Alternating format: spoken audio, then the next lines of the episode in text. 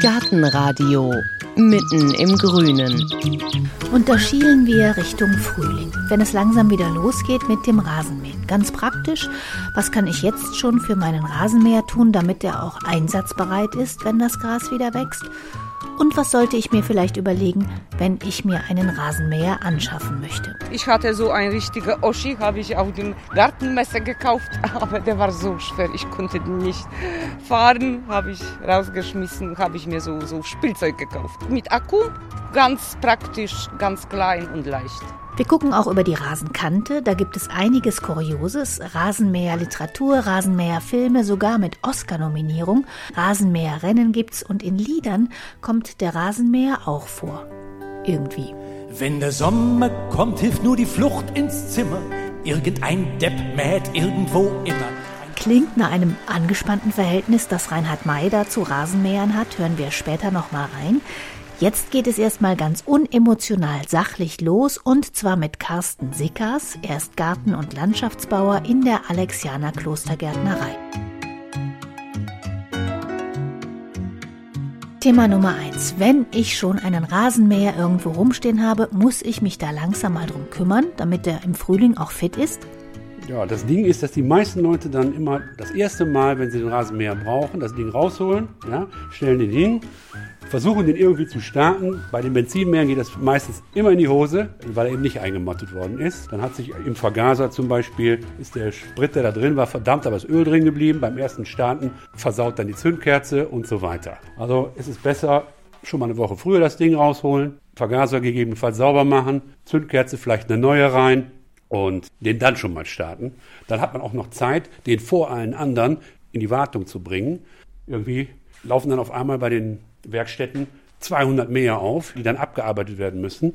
Und währenddessen wächst mein Gras möglicherweise immer weiter, bis sie dann nach drei Wochen soweit sind, dass mein Mäher in Ordnung ist und läuft, wenn ich das nicht selber machen kann. Also viel besser wäre es gewesen, wenn sie den nicht einfach hätten stehen lassen, sondern einmotten im Winter. Das heißt, das Ding erstmal komplett sauber machen. Alles, was beweglich ist, irgendwie ölen, fetten, was auch immer.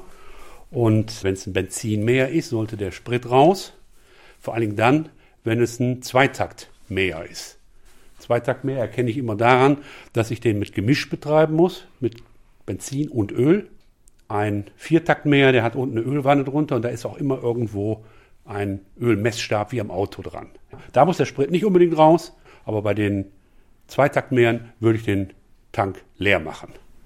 Jetzt gibt es ja heute schon unheimlich viele Rasenmäher mit Akkus. Muss ich die Akkus irgendwie besonders lagern? Die würde ich auf jeden Fall frostfrei lagern, besser sogar noch wärmer. Mein Akku liegt unten im Keller, da sind es, weiß ich nicht, 14, 16 Grad. Da liegt der gut.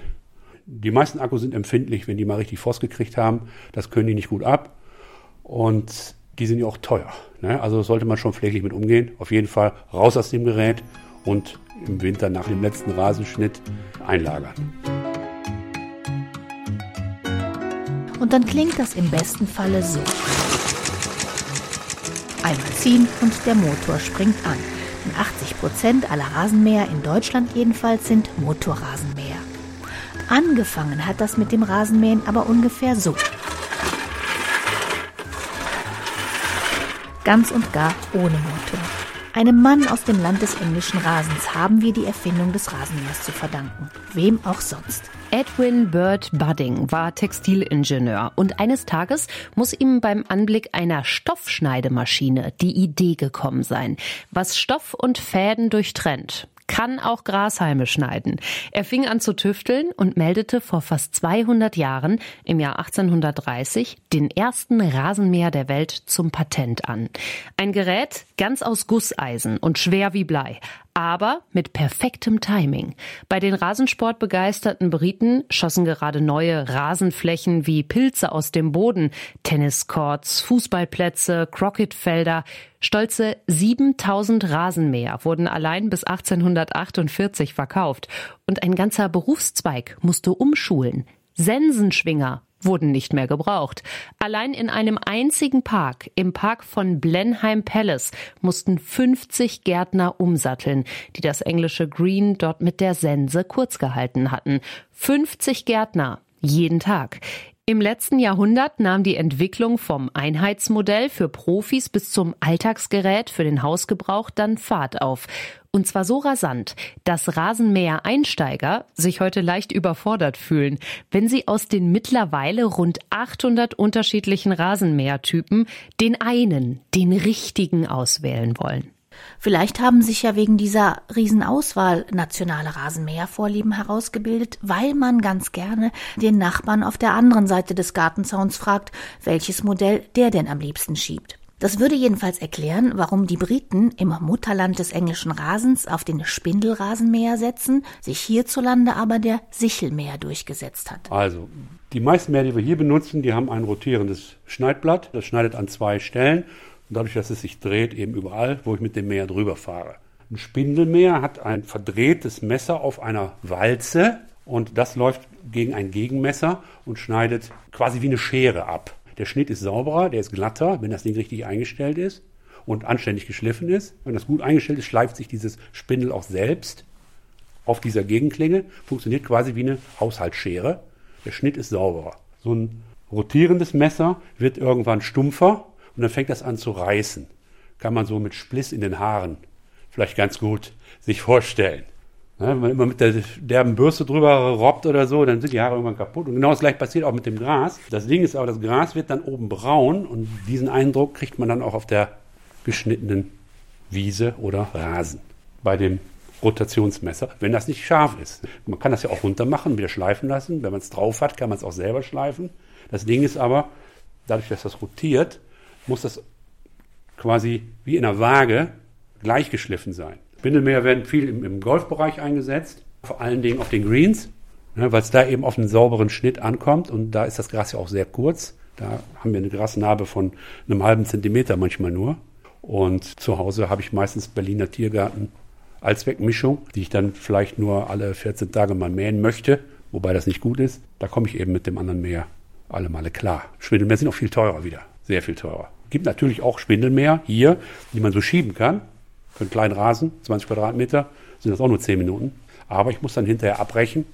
Oder es gibt auch welche von, ich will jetzt mal keine Firma nennen, wo man auch einen Fangkorb dran machen kann, aber sonderlich gut funktioniert das bei den Dingern in der Regel nicht. Und das ist so eine Preisklasse, weiß ich nicht, um die 80 Euro kostet so ein Ding.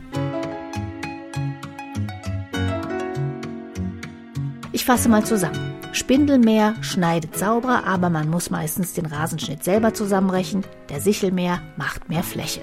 Und wir stehen jetzt hier so quasi im Fuhrpark der Alexianer. Da stehen auch ein paar Rasenmäher. Was haben Sie denn da?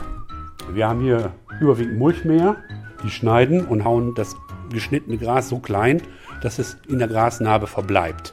Nachteil von einem Mulchmäher ist natürlich, dass ich häufiger mähen muss, denn wenn das Gras zu lang wird, dann schafft er das nicht mehr. Aber damit kann ich eben einfach über die Fläche fahren, alles liegen lassen, brauche nichts aufrechen oder sonst irgendwas. Dafür haben wir aber auch mehr eben, die mit Fangkorb arbeiten, für Flächen, wo ich dann entweder das Gras wegholen muss oder wo es dann einfach besser ist. Also Mulchmäher, der mäht einfach nur kürzer oder mäht der anders? Nein, der mäht genau wie jeder andere Mäher auch, aber der hat nicht nur ein Messer, das abschneidet, sondern auch noch ein Messer, was das Schnittgut nachher zerkleinert und dann quasi wie ein, wie ein Hubschrauber nach unten die Luft nach unten drückt, in die Grasnahme das Schnittgut reindrückt. Das bleibt dann da und man entzieht dem Boden auch keine Nährstoffe, weil alles wieder zurückgeht und quasi vor Ort kompostiert wird. Das hört sich super praktisch und naturnah an, oder? ja, aber die Mäher sind natürlich deutlich teurer als die ganz normalen Mäher und meistens auch zu aufwendig für den Hausgarten. Ich habe zum Beispiel zu Hause einen ganz kleinen Rasen nur, der ist nur 21 Quadratmeter. Da habe ich so einen kleinen Elektromäher mit 32er Schnittbreite. Da habe ich hier fünf Minuten drüber. Da stelle ich mir nicht so ein Monster Mulchmäher hin. So breit ist der ja jetzt auch nicht. Ich kann ihn mal gerade hier so nehmen. Dann kann man den fahren, weil der auch noch einen Radantrieb hat. Das heißt, Sie brauchen den nicht schieben. Der zieht Sie quasi hinterher. Wenn man große Flächen hat, dann ist das ganz praktisch, denn das Ding ist schwer. Verglichen mit dem mehr, den Sie vielleicht zu Hause haben, will ich das Ding das vier-, fünffache. Was kostet denn sowas? Ein Mulchmäher in der Größe dürfte so zweieinhalbtausend Euro kosten. Gibt es auch schon kleiner? Also Preiswerte? Meistens nicht. Nein, das, das, ist einfach, für den Hausgarten nimmt man so ein Mäher nicht. Es sei denn, Sie haben ein Grundstück mit, was weiß ich, oberhalb von 300 Quadratmeter Rasen, dann wird das schon wieder interessant. Also Profi-Mulchmäher mit Radantrieb, die ihre Schieber eher hinter sich herziehen, sind teuer, aber es gibt mittlerweile auch ganz kleine Mulchmäher für den Hausgebrauch zum selber schieben oder gleich auch ganz ohne Schieben als Mähroboter. Dann kommen wir doch mal zu den Mährobotern. Und Sie lachen auch schon. ja, die sind trendy, ne? muss man haben, ne? so ein Ding. Mittlerweile kann man die auch ganz gut bezahlen. Die kriegen sie schon ab, weiß ich nicht, 300, 400 Euro. Die billigen Dinge halten allerdings auch nicht sonderlich lange. Und was die vor allen Dingen nicht machen, sind auf Tiere achten. Die billigen Dinger, die passen auf keinen Igel auf und zerfetzen den einfach, wenn der da mal denkt, ach, da muss man die Schnauze drunter stecken und das sieht wirklich mies aus, was da passiert. Da würde ich lieber ein bisschen mehr Geld ausgeben, dass ich einen Mäher habe, der einen Sensor hat und entweder anhält oder umdreht oder was auch immer, der auf solche Tiere Rücksicht nimmt. Das sind wirklich fiese Verletzungen, das wollen Sie nicht sehen. Also wenn jemand sagt, das interessiert mich, das geht, Sie sagen nicht grundsätzlich nein, aber man muss was ausgeben. Ja, würde ich sagen. Also ich würde kein billiges Ding kaufen. Als die Dinger mal anfingen, dass auf die auf den Markt kamen, da kosteten die auch 3.000, 4.000 Euro. Mittlerweile kann ich einen guten für, sagen wir mal, noch unter 1.000 kriegen. Aber ich kann natürlich auch im Baumarkt einkaufen für 399 Euro. Ich glaube, viel billiger geht es nicht. Bei Aldi habe ich, glaube ich, auch schon mal einen gesehen in der Klasse. Aber ich würde es nicht machen. Aber es muss es natürlich jedem selber überlassen, wie viel er dafür ausgeben will oder kann, wie auch immer. Auf was sollte man denn grundsätzlich achten? Wir haben schon gesagt, ist wichtig die Größe. Und ich habe mal mit so einem Branchenexperten gesprochen, der hat gesagt, es ist meistens so, dass die Männer die Rasenmäher kaufen und die Frauen müssen sich schieben. Auf dem Hintergrund, wie muss ein Rasenmäher beschaffen sein? Also kauft man manchmal vielleicht auch zu viel Technik, die man gar nicht braucht oder zu schwer oder so, dass es auch praktikabel ist? Also ich kann das nicht bestätigen. ich kenne eigentlich nur Männer, die den Rasen mähen. Wenn ich darüber nachdenke, so durch meine Nachbarschaft gerade mal so durchgehe. Also erstmal ist ein Rasenmäher nicht so viel Technik, ja, so viel ist da nicht dran. An einem Motormäher ist ein, ein Riemen dran, da ziehe ich dran und dann springt das Ding an. Und wenn ich den nicht selber reparieren kann, habe ich mit dem Ding genauso viele Probleme wie mit dem elektrischen Mäher, an dem irgendwas dran ist. Den kann ich auch nicht selber reparieren in der Regel, vor allem wenn am Motor irgendwas dran ist. Also so viel Technik ist das nicht und das gleiche gilt auch, glaube ich, für die Mähroboter. Ich muss die halt nur davon abhalten, auch in den Nachbargarten zu fahren oder in den Pool zu fallen oder die Kellertreppe runterzufallen. Da gibt es dann verschiedene Begrenzungstechniken, um die daran zu hindern. Aber ansonsten ist, sind die eigentlich gut. Was kann ich über hätte, dann hätte ich das Ding vielleicht auch zu Hause, weil ich es einfach lustig finde, wie unser Kater dann auf dem Ding sitzt und sich damit durch den Garten fahren lässt. Und sonst, wenn ich mir jetzt einen neuen kaufen möchte, einen neuen Rasenmäher, dann macht es wahrscheinlich auch mal Sinn, hinzugeben und mal zu schieben. Das eine ist ja gerade ausschieben, aber ich muss mhm. mal auch um die Kurve oder so. Da sind ja einige nicht ganz so handlich. Ja, tatsächlich gibt es sogar lenkbare, die man also auch um die Kurve fahren kann. Das wirklich nötig ist, weiß ich nicht. Ich würde mal gucken, wie groß ist mein Rasen und dementsprechend den richtigen Mäher kaufen. Also je größer der, der Rasen ist, desto größer muss die Mähbreite sein oder sollte sie sein. Ich kann natürlich auch mit einer 32er Schnittbreite 300 Quadratmeter mähen, ja, aber dann ist das Wochenende eben vorbei. Die Schnittbreite muss der Quadratmeterzahl angepasst sein. Reinhard May, der hat mal ein Lied geschrieben, irgendein Depp mäht irgendwo immer. Da hören wir mal kurz rein. Ein Rasenmäher, Rambo mäht wie von Sinnen. Der mäht durch die Wand, den hörst du auch noch drinnen. Der Ausstoß dicker wolkenblauer Auspuffgase bringt ihn in Verzückung, treibt ihn zur Ekstase. Er metzelt alles nieder und macht alles platt, was Ähnlichkeit mit einem Grashalm hat. Ob Rasentraktor oder Kantentrimmer, irgendein Depp mäht irgendwo immer, von Oberpfaffenhofen bis nach Gütersloh. Irgendein Depp mäht immer irgendwo. Das hat er schon 1996 geschrieben, dieses Lied. Und da stanken die Rasenmäher, die waren unheimlich laut. Hat sich denn da was getan in dieser Zeit? Ja, selbstverständlich. Da gibt es Vorschriften, wie laut überhaupt so ein Ding sein darf. Ja, die lautesten sind nach wie vor natürlich die mit, mit einem Verbrennungsmotor laufen. Das sind meistens die für größere Flächen, weil die auch mehr Kraft brauchen. Und die, die, Schnittbreite natürlich auch voraussetzt, dass ich einen Motor habe, der das Ding antreiben kann. Für den kleineren Hausgarten tut es eben ein Elektromäher, der schon deutlich leiser ist und auch günstiger im Preis. Und dann gibt es natürlich auch Akkumäher. Die hört man kaum noch oder sehr wenig, weil das Einzige, was ein Geräusch erzeugt, ist das Schneiden unten von dem Gras. Der Motor selber macht quasi kein Geräusch. Wenn man mal durch Messen geht oder auch durch so Fachmärkte, dann ist ja Akku das sowieso, was irgendwie im Kommen ist. Alles hat Akku, Akku, Akku, Akku. Gibt es da auch wieder Unterschiede, wo ich drauf achten soll? Also im Preis, in der Nachhaltigkeit, wie kann ich die später entsorgen, recyceln? Worauf sollte man dann da achten? Da haben wir wieder das gleiche Spiel. Wie groß ist meine Fläche? Und jeder Akku, der hat ja eine bestimmte Leistung. Dann gibt es entweder die Möglichkeit, ich habe einen riesen Akku, der die ganze Zeit hält. Oder ich habe mehrere Akkus, die ich aufgeladen habe und nacheinander in die Maschine stecke. Da muss man auch wieder gucken, wie groß ist meine Fläche und was will ich ausgeben. Ne? Die Akkus sind relativ teuer, also dass man sich nicht mal eben drei Ersatzakkus ins Regal legt. Ne? Wir haben hier Akkugeräte, da kostet ein Akku, der jetzt hier in so ein Ding reinpasst, der kostet 600 Euro für diesen Freischneider hier zum Beispiel. Und der Akku ist mit Sicherheit das teuerste an dem ganzen Meer dann dann haben die Firmen ja oft ganze Serien. Das heißt, dann passt der Akku da aber auch überall rein. Der passt dann auch überall da rein.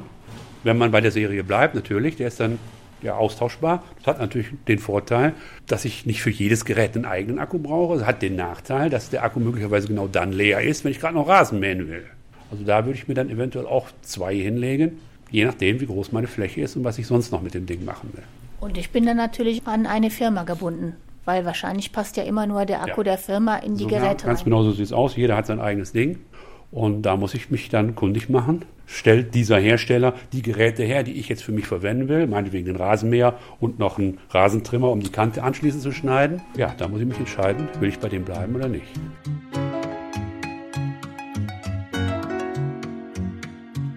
Sie haben schon gesagt, also wichtig ist, dass ich gucke, wie groß ist meine Fläche, wie breit muss die Schnittfläche sein, wie wichtig ist denn der Antrieb, also ob ich jetzt Benzin, das gute alte Kabel oder Akku nehme.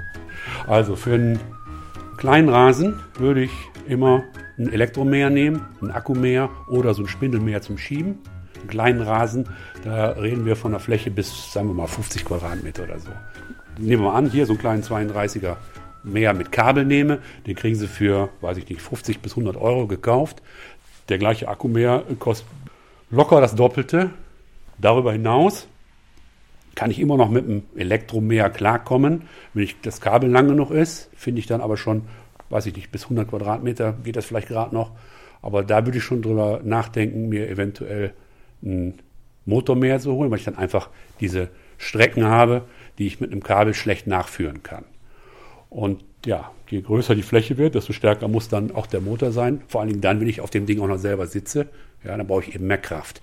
Aber ein Aufsitzmäher lohnt sich eben auch erst, weiß ich nicht, oberhalb von mindestens 300 Quadratmeter muss ich schon, sonst bringt das einfach nichts. Ne? Bis ich den aus der Garage geholt habe und da reingefahren habe, dann muss ich da auch mal zwei Stunden drauf sitzen. Gibt sogar welche, die aussehen wie ein Catcar, wie ein Rennwagen. Ne? Wer auch immer den Rasen mäht, ja, nochmal das Kind raushängen lassen und mit so einem Ding darüber fahren vor allem wenn man so ein Geschoss unter dem Hintern hat wie den Honda Mean Mower V2. Der Mean Mower V2 ist ein Rasenmäher der Superlative. In 6,3 Sekunden beschleunigt der Rasenmäher von 0 auf 100 Meilen pro Stunde. Mit einer Spitzengeschwindigkeit von 246 Stundenkilometern hat der rote Rennrasenaufsitzmäher es auf Platz 1 ins Guinness Buch der Rekorde geschafft. Und erstaunlicherweise Rasenmähen kann man auch mit dem Mean Mover V2. Die Konkurrenz in der Regionalliga ist deutlich langsamer, aber immerhin auch zwischen 50 und 100 Stundenkilometer schnell. Und erstaunlicherweise scheint die Verbindung von Rasenmäher und Rennatmosphäre so viele Menschen zu begeistern, dass es in Belgien, in den Niederlanden, in Luxemburg, in der Schweiz und auch in Deutschland Renntreckerverbände gibt. Die organisieren dann Rennen wie den Großen Preis von Büchenberg oder den Schleswig-Holstein Cup. Das bisher größte Rasenmäherrennen in Deutschland soll vor ein paar Jahren im 1500 Seelendorf Tönse in Niedersachsen stattgefunden haben. Ausgerechnet da, wo die größte Attraktion normalerweise eine geflutete Kiesgrube ist, in der Angler in paradiesischer Stille Fische und Seele baumeln lassen, feuerten 30.000 Menschen über 80 Teams an, die mit ihren getunten Aufsitzrasenmähern über den 1,9 Kilometer langen Rundkurs donnerten. Gemäht werden musste danach nicht mehr. Ja, der Rasenmäher-Sound. Für den einen bedeutet er Aufregung und Action, für den anderen ist das Brummen der Soundtrack für Entspannung pur. Wie sonst könnte man sich erklären, dass im Internet stundenlange YouTube-Videos gezeigt werden, auf dem nichts zu sehen und nichts zu hören ist, als das sanfte Brummen eines Rasenmähers. Die Titel dieser Videos lauten Urban Relaxing Sound oder, kein Witz, Baby Einschlafhilfe. Dafür hat der hier wahrscheinlich nur messerscharfe Ironie übrig. Ein stiller, frommer Zauber liegt auf Wiese und auf Auen. Ich trau mich kaum der trügerischen Ruhe zu trauen. Die Lärmattacke kommt in Form der Herbergsmutter, sie mit ihrem Balkenmeer. Ein schlimmer Garten bat sie. Wenn in der Hölle Teufels Großmutter Rasen mäht, dann tut sie das Haar genau mit diesem Gerät. Ja, da liegt der Reinhard May auf der Wiese und hat das Pech, dass sein Urlaub ausgerechnet auf einen Wiesenmähtag fällt. Das ist gar nicht so leicht hinzukriegen und da sind wir auch schon bei einem neuen Trend, nämlich dass immer mehr Gartenbesitzer zumindest einen Teil des Rasens als Wiese stehen lassen. Gibt es auch Rasenmäher, mit denen kann ich dann meine Wiese mähen? Gibt es, ja.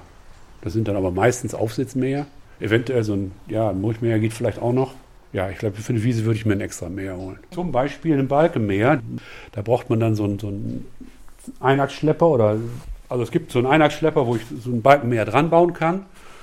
Da sind zwei Räder, die quasi den Motor halten und an dem Motor ist auch noch eine Achse, die für die Kraftübertragung da ist, so eine Zapfwelle und da kann ich verschiedene Geräte dran bauen. Zum Beispiel einen Besen zum Schneeschieben oder eben auch einen Balkenmäher und fahre damit durch die Wiese und mähe die ab. Ne? Alles, was ich mähe, bleibt dann liegen und das muss ich dann zusammenrechnen. Aber die muss man ja nicht so oft mähen. Nö, in der Regel zweimal im Jahr höchstens. Kann man sich vielleicht auch leihen, solche Teile, wenn die teuer sind? Und ich habe Kann man auch leihen. Es gibt Baumärkte, die sowas vermieten. Und die ein oder andere Werkstatt, die diese Gartengeräte repariert, die vermieten die eventuell auch. Oder man lässt sich einen Gärtner kommen, der das macht, der so ein Ding hat und sagt, hier für das eine Mal soll er da drüber jürgen und dann kriegt er das eben bezahlt. Ja, ist immer noch deutlich günstiger, als sich das Ding selber irgendwo hinzustellen. Da muss ich auch Platz für haben. Ne? Das ist ja ganz entspannt dann. Ja. Wachsen lassen, mähen lassen.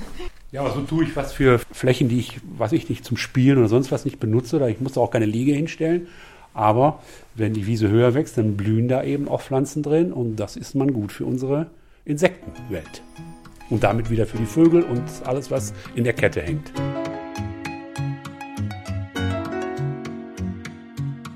Also gibt es denn irgendwelche Fehler, die Sie immer sehen, wo Sie sagen, mit Rasenmäher, Rasen, Leute, Es gibt nicht unbedingt Fehler mit dem Rasenmäher, aber Fehler in der Behandlung des Rasens.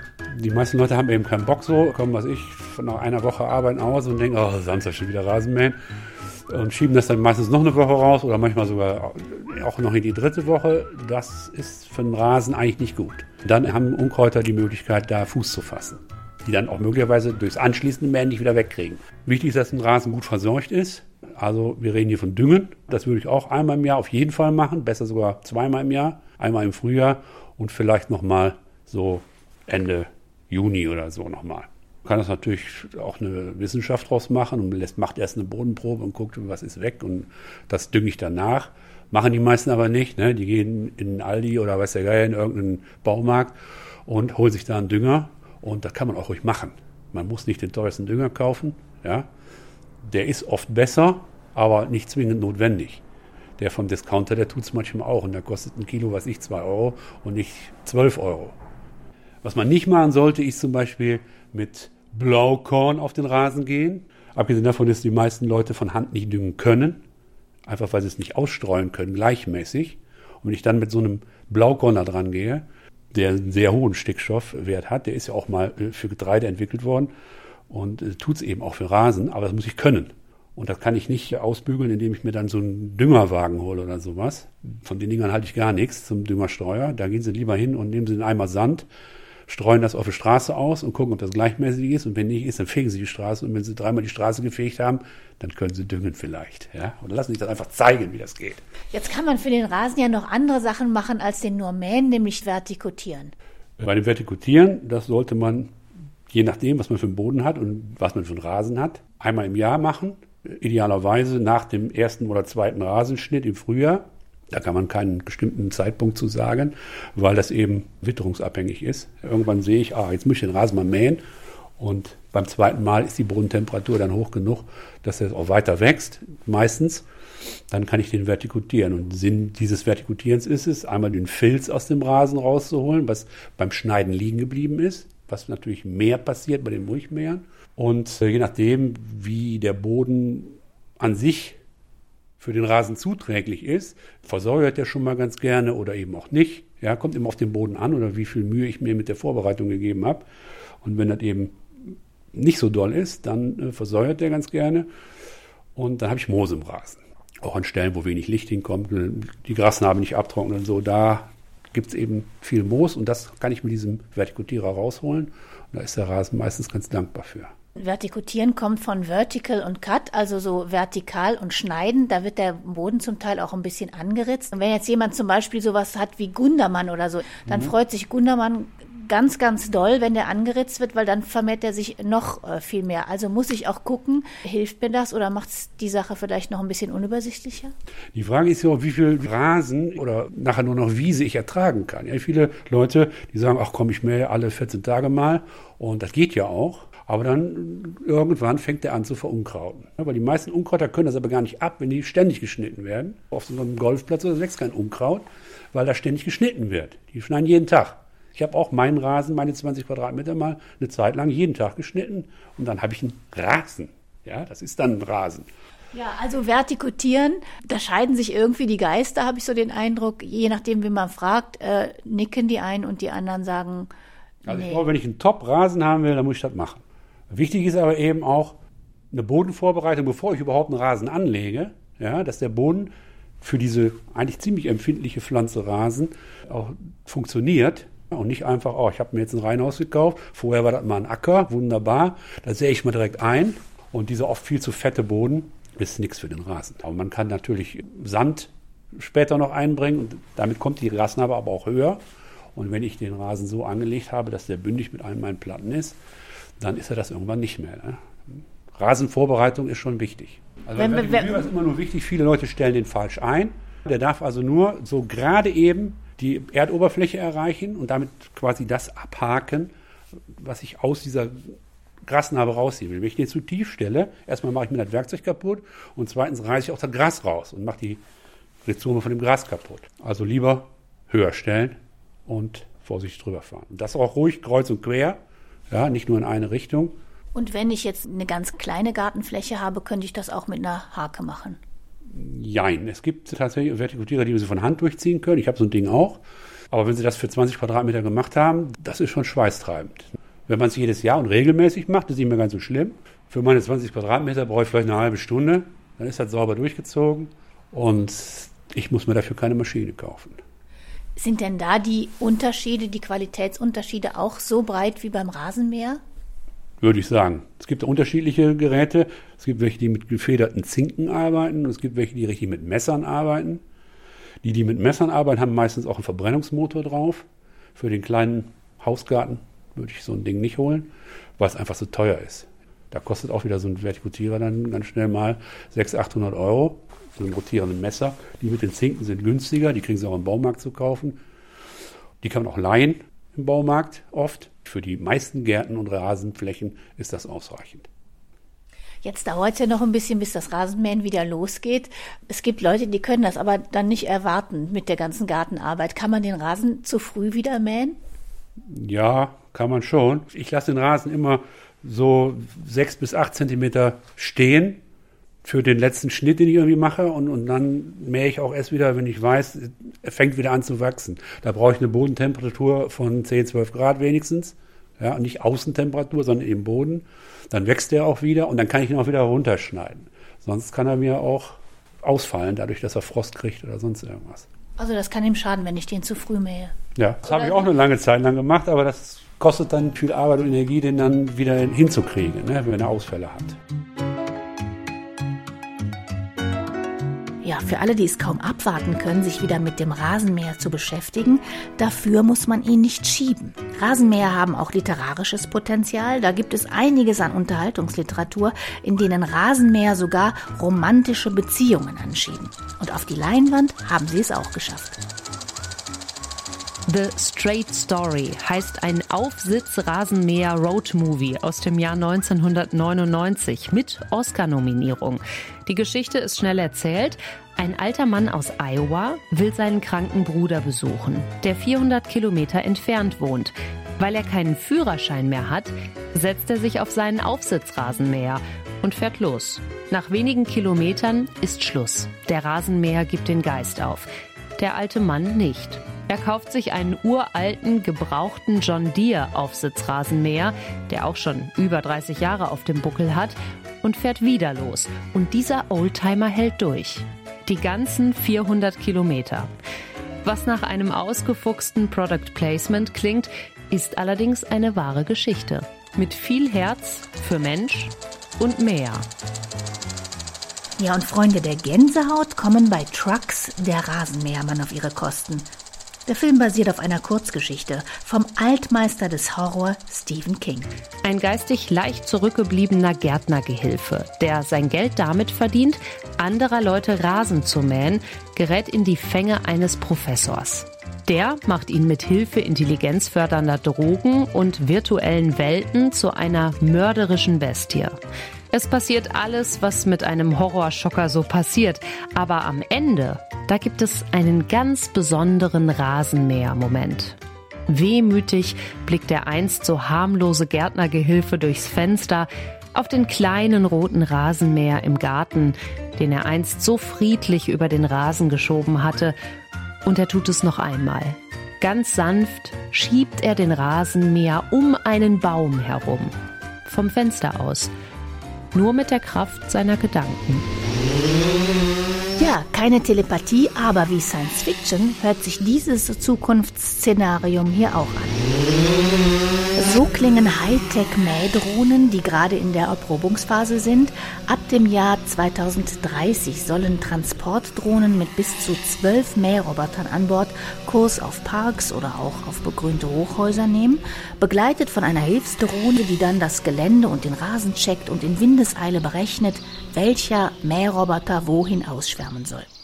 Zukunftsmusik. Vielleicht sogar für Reinhard May, der dann eine neue Strophe für sein Rasenmäherlied dichtet. Irgendein mit immer irgendwo.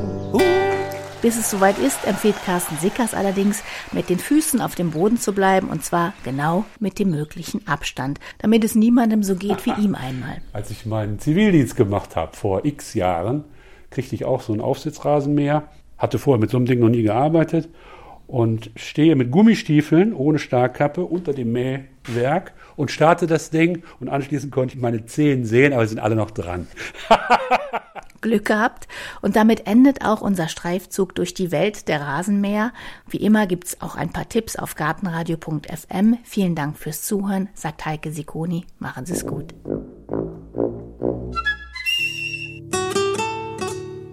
Gartenradio Gezwitscher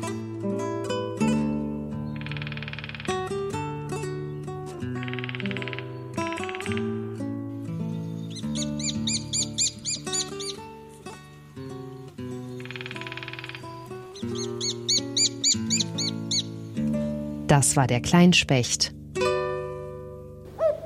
Gartenradio Ausblick. In der nächsten Folge hören Sie. Da geht es um Genosse Grünkohl sozusagen. Es geht nämlich um solidarische Landwirtschaft. Deutschlandweit gibt es schon 335 solcher Gemeinschaften, Tendenz steigend.